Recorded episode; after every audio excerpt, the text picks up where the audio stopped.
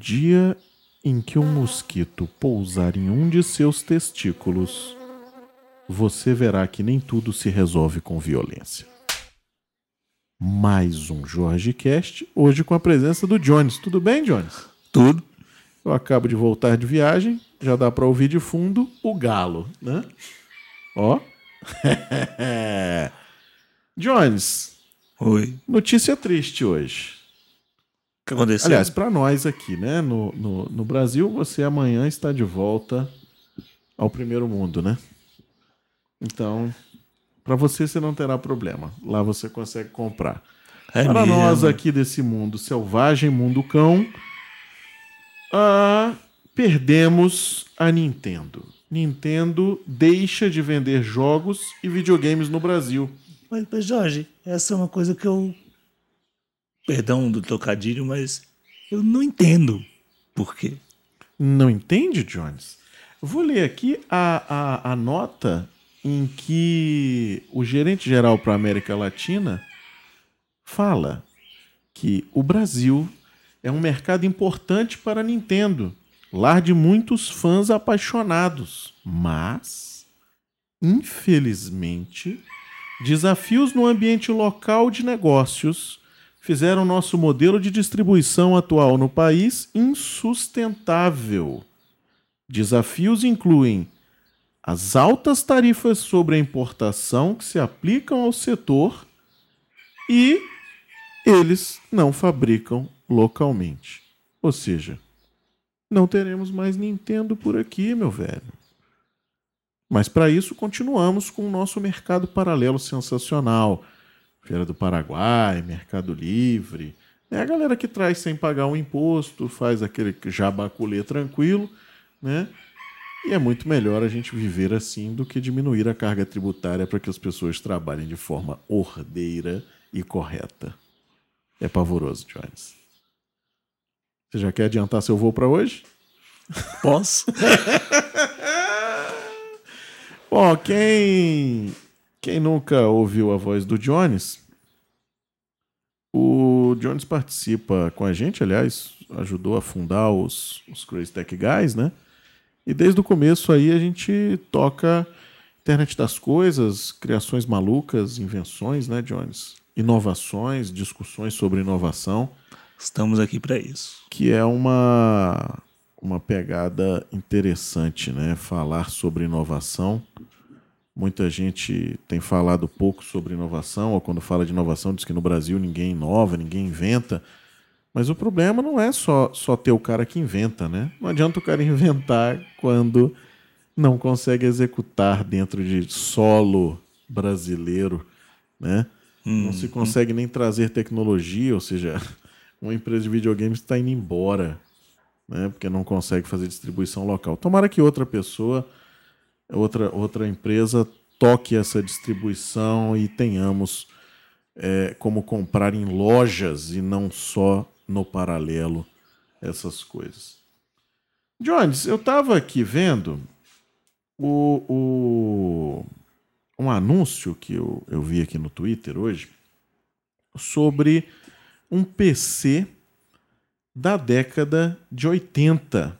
É um, um computador, o, o título do anúncio é 10 Megabyte Computer System, né?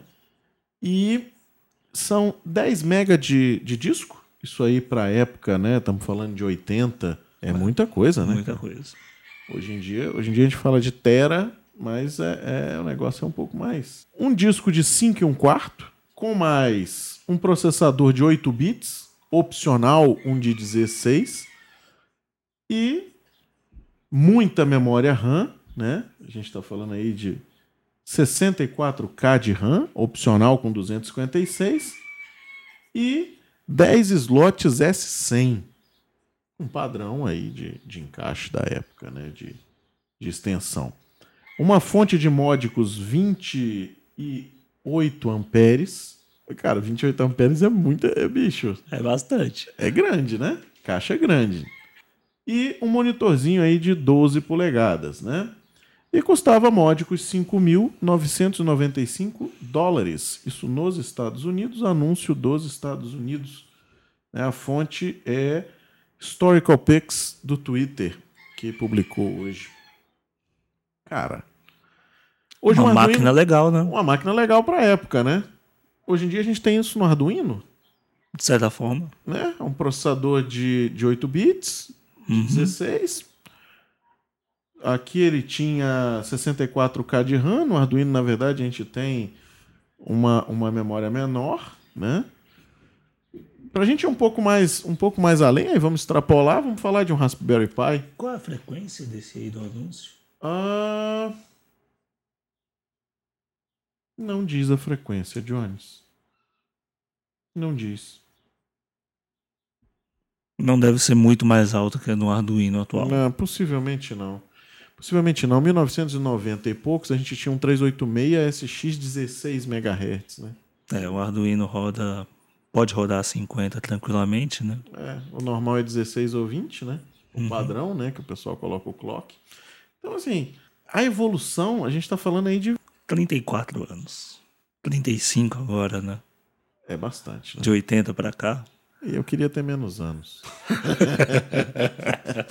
e aí, aproveitando o ensejo desse, desse anúncio com esse preço sensacional, eu trago mais um, mais um lançamento aí da Intel. Na verdade, a Intel já tinha feito isso antes e está melhorando, né?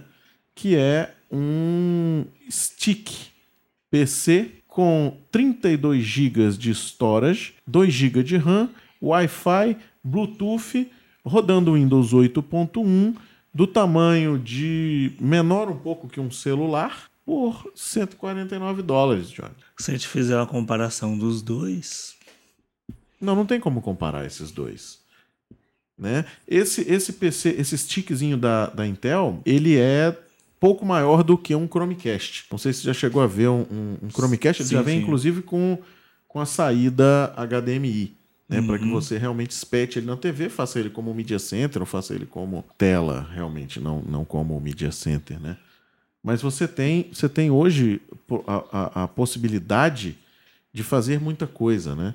Falando de videogames, a gente falou, eu falei há, uns dois dias atrás sobre o Infanto. Não sei se você, se você ouviu falar desse, desse Não. console já. Acho que não. É um console criado no Brasil, né? Aí vem a criatividade do jeitinho brasileiro, onde o camarada colocou um, um Raspberry Pi com a Ah, distribuição sim, do sim, RetroPie e meteu uma pancada de ROM lá dentro, né? Eu recebi algum, alguns, alguns e-mails e, e, e umas duas mensagens no, no Facebook sobre a legalidade, né? Que eu falei que era pirata e tal, e, e- e o pessoal disse, não, não é, isso, isso pode, é permitido e tal. O, o uso do ROM, ele é permitido desde que você tenha o direito de utilizar o jogo, ou seja, desde que você tenha um cartucho. Né?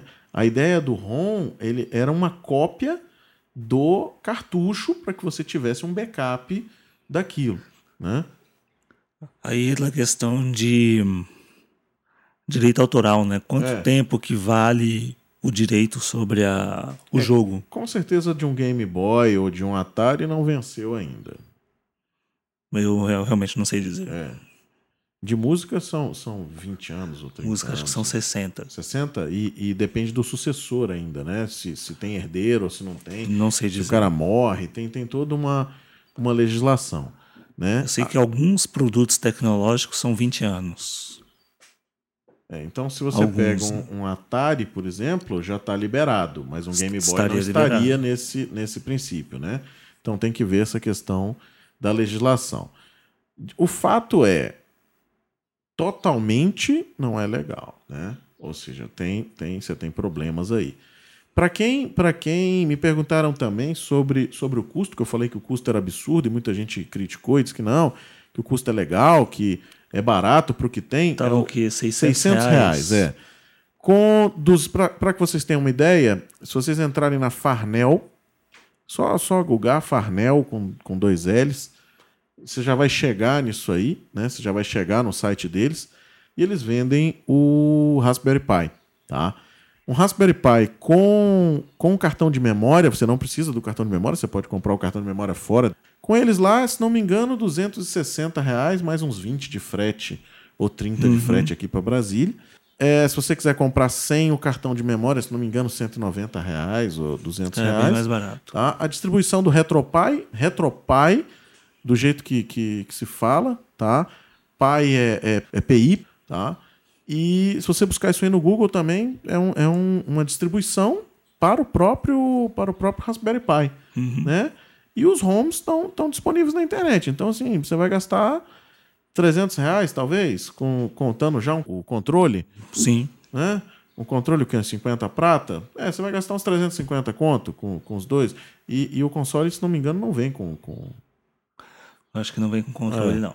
Né? E às vezes não interessa, porque ele vem realmente num case legal, vem um casezinho de metal e tal. É bacana. Né? Mas o custo para fazer é esse aí, pessoal. 300 reais com, com, com controle, 350 reais com dois controles aí você, consegue fazer. Tá? O Johnny está devendo pra gente um post no Crazy Tech Guys sobre a visita que ele fez ao museu. Museu da História da Computação, em Cambridge, Olha aí, Reino Unido. sensacional. Eu vi umas fotos aqui e o negócio é, é muito bacana. Tem, inclusive, falando de mercado brasileiro, um computador totalmente feito no Brasil, né, Jones? Sim. Cópia de um de fora, né? Clone. Política clone. da época, né? Política da época, é. Daí já vem algumas coisas que a gente vê no dia de hoje, que a gente critica, mas que eram institucionalizadas no passado. Bom, voltamos então amanhã, né? E eu ainda estou na transição, acho que a gente já vai agora pro, pro iTunes, tá? Devemos continuar na, na SoundCloud, o pessoal já, já respondeu, a questão de RSS já está já tá perfeita. E agradeço aí a você que está nos ouvindo e principalmente a todos que estão nos dando feedback, que estão dando apoio, que manda manda mensagem, que manda texto para a gente falar e tudo mais. A gente vai estar vai estar compilando. Ainda não temos um formato próprio, mas o negócio é fazer, ou seja, inspeção e adaptação.